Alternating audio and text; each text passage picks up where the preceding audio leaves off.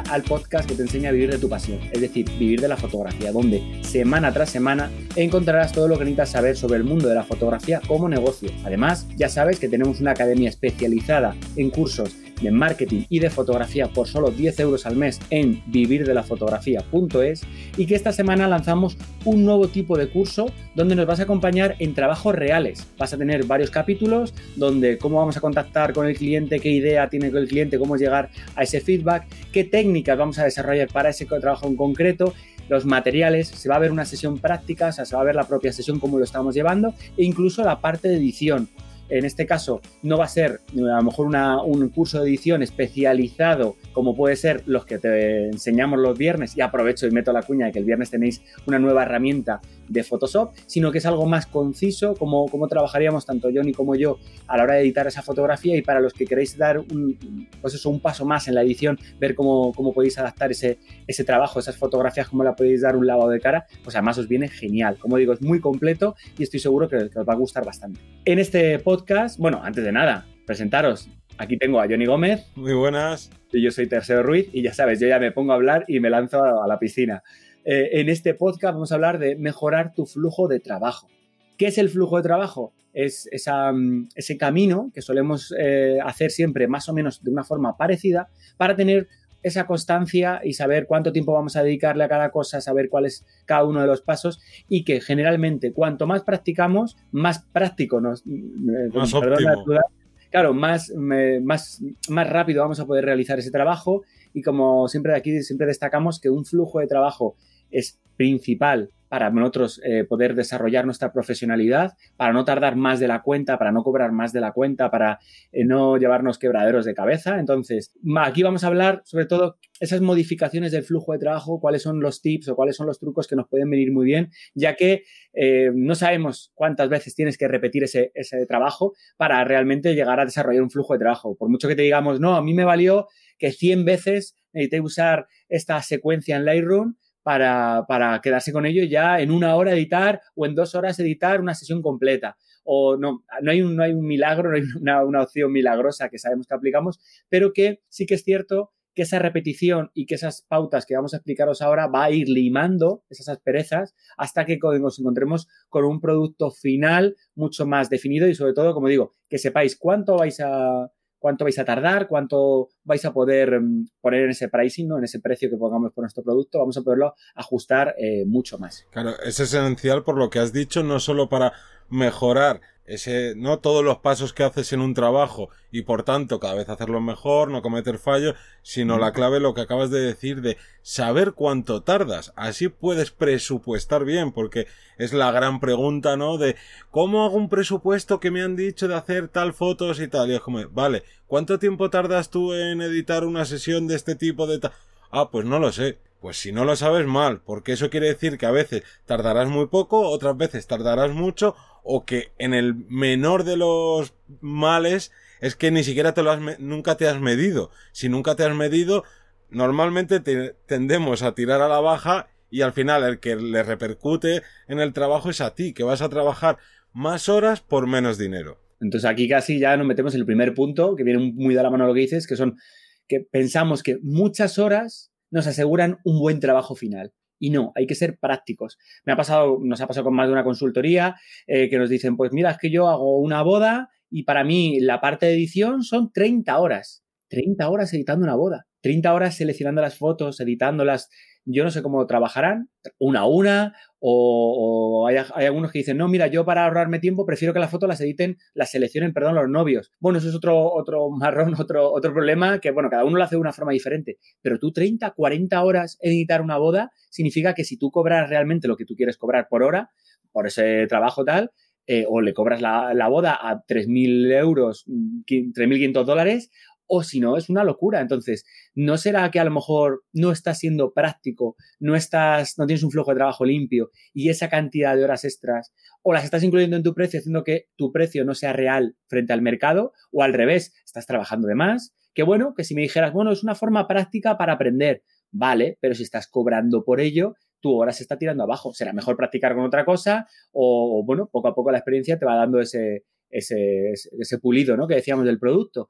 Pero ostras, eh, estamos teniendo un problema cuando dedicamos a lo mejor, también suele pasar con un book, por ejemplo, te pongo los casos más típicos que lo suelen decir, de no, yo hago una sesión de fotos y tardo un mes en entregarla. Una sesión de fotos, 10 fotografías editadas que te las está eligiendo el cliente, vas a tardar un mes. ¿Tardas un mes porque tienes todos los días una sesión? Oye, chapó, genial.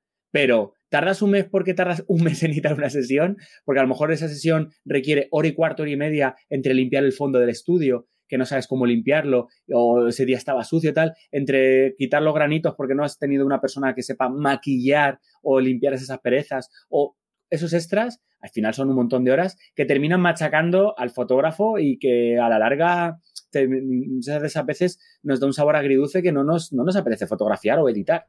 Claro, y luego aparte, no solo existe un tipo de flujo de trabajo, dependerá de para qué te contraten, porque aunque estés dentro de un nicho de fotografía, no es lo mismo que sea, oye, pues quiero unas fotos, digamos, como naturales de nosotros trabajando y demás, a que luego sea, oye, queremos esta que va a ir en la home de la página web, en la que quiero que haya el mayor detalle, que no sé qué, pues dependiendo de qué trabajo tengas que hacer, tendrás que marcarte varios flujos de trabajo. Y ojo, el flujo de trabajo no solo es la parte digital, ¿no?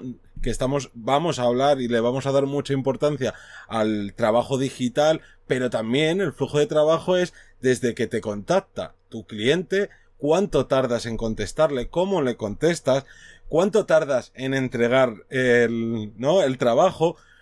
Entonces hay que tener unos flujos bien marcados para que tú no cojas y digas, ah, como yo de media tardo cuatro horas en editar fotos. Ya, y si tardas más, porque tienes que hacer mucho retoque en Photoshop y en cambio en otro no, ese cliente no tiene por qué repercutirle en el precio final. El que tú digas, no, pues yo siempre voy a marcarme esto.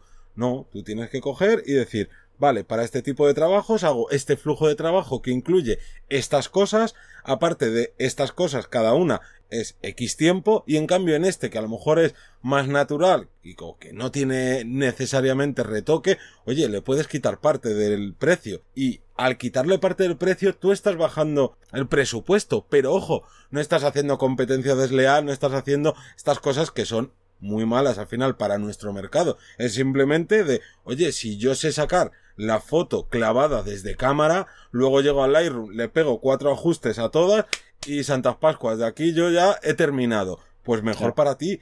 Al final de cuentas es dinero que no le va a repercutir en el cliente y que si tiene dudas entre ¿no? una variedad de fotógrafos, dice, oye, pues si me gustan todos y este me cobra un poquito menos porque esa persona se ha currado su flujo de trabajo, lo ha ido optimizando y cada vez tarda menos, oye, pues mira, si me sale más rentable y es igual. De hecho, eh, podemos usarlo como, como, herramienta de fidelización del propio cliente cuando nosotros les explicamos las horas que dedicamos a cada cosa, porque los clientes generalmente no tienen esa, ese aprendizaje y tú ellos, te voy a hacer una foto de tal, vale, ya está, ni se plantean cuántas horas van previas a la preparación, a la negociación, al ponerlo a coordinar. No saben cuántas horas es en la propia sesión y no saben cuántas horas lleva el flujo de trabajo, en, por ejemplo, en la edición. Entonces, si tú lo remarcas, voy a estar contigo 20 horas trabajadas. Por eso yo te cobro tanto. Ostras, ya te da otro significado. O le destacas, mira, yo suelo editar bastante bien, suelo editar bastante rápido. Por ejemplo, le pongo la parte de edición, pero puede ser a nivel eh, fotográfico. Yo estoy tardando una media aproximadamente de tres cuartos de hora, una hora para hacer un book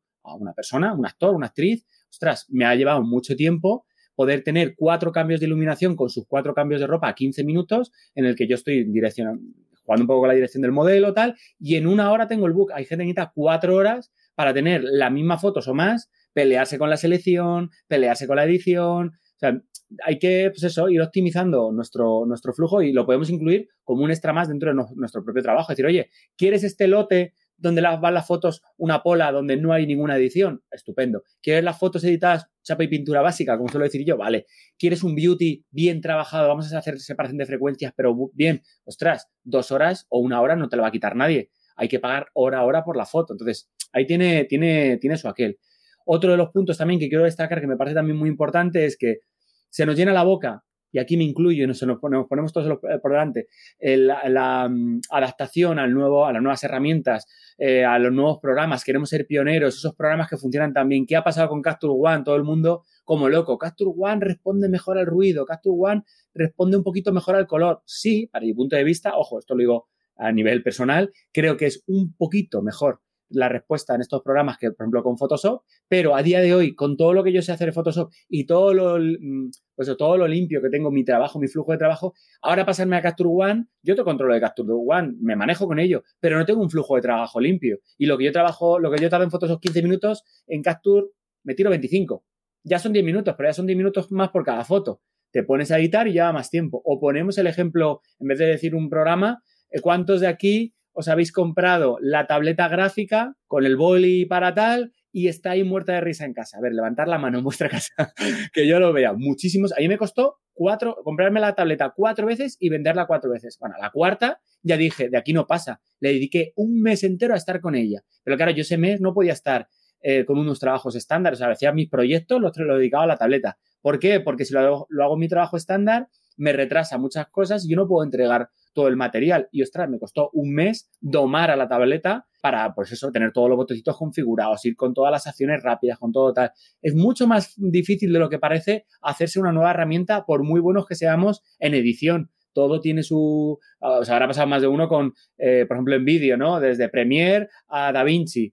La herramienta DaVinci que es gratuita, que sí, todo eso, todo lo que tú quieras, pero que ya manejará previamente eh, Premiere de forma fluida, pues requiere sus horas y requiere su trabajo tener eso. Entonces, muchas veces no se tiene en cuenta, nos hacemos el cambio, tenemos esos trabajos y nos demoran mucho más tiempo. Y eso justo es la otra clave que si tú quieres hacer ese cambio, porque dices, oye, pues mira, a mí los cambios que hay entre Lightroom y Capture One me pueden parecer muy pequeños o muy grandes, pero quiero pasarme a eso. Genial. O, otra cosa que no hemos hablado, quiero cambiarme de sistema de cámara. Yo soy de Canon, me quiero pasar a Nikon, soy de Nikon, me quiero pasar a Sony.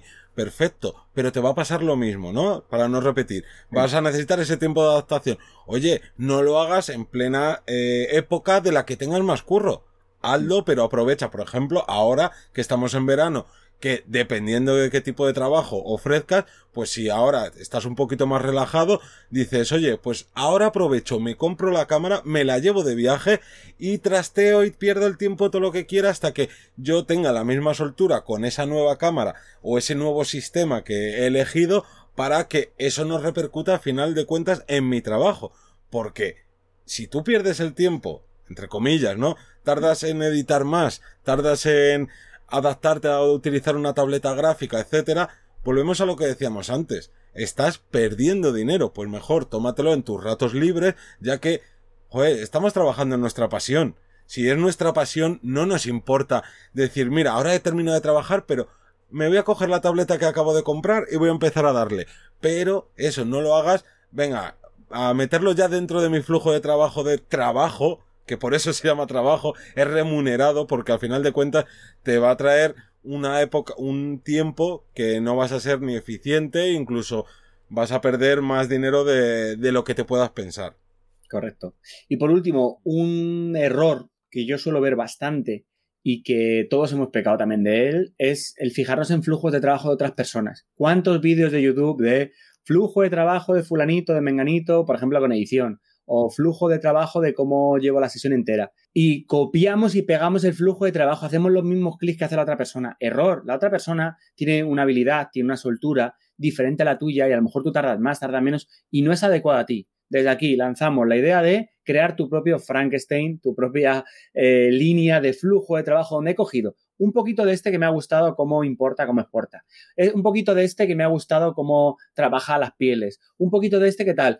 Lo digo aquí, pero lo digo también a nivel fotográfico. No eh, me encanta tal fotógrafo que me, ha dicho 100 veces, dice 100 veces que hay que derechear el histograma, pero a lo mejor en tu estilo fotográfico no requiere, porque a lo mejor tu cámara tiene rango dinámico de sobra, no, quiere, no requiere, o tiene una ISO, ISO de este invariable. O sea, hay que entender que ese flujo de trabajo es para ese fotógrafo y no es lo mejor. Hay que entenderlo y hay que ver si lo podemos aplicar. Hagamos, como digo, cortemos cachitos, eh, los unamos, hagamos pruebas y entonces es una mezcla entre esos trozos de esos profesionales que tanto podemos absorber en una masterclass, en una charla tal, con mis experiencias. Unido hace una, una masa súper dura donde como base puede venir genial para, a partir de ahí, establecer un flujo de trabajo y tardar muy poco en editar. Yo cuando cuento como lo, que tardo en editar, la gente se lleva las manos a la cabeza.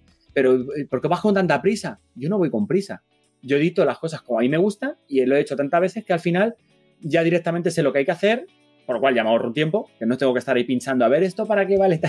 Y luego, eh, en este caso, sé aplicarlo rápido. No tiene más secreto que práctica, práctica, práctica e ir de vez en cuando reciclándose. Pues con esto damos por acabado el podcast. Recordarte que tienes nuestra academia con todos los cursos, tanto de marketing como de fotografía y que todos los lunes a las 7 de la mañana nos tienes aquí, ya puede hacer calor, frío, esté lloviendo, esté nevando, nunca te vas a perder nuestra ración de marketing y de fotografía en vivirdelafotografía.es. Un saludo. Hasta luego.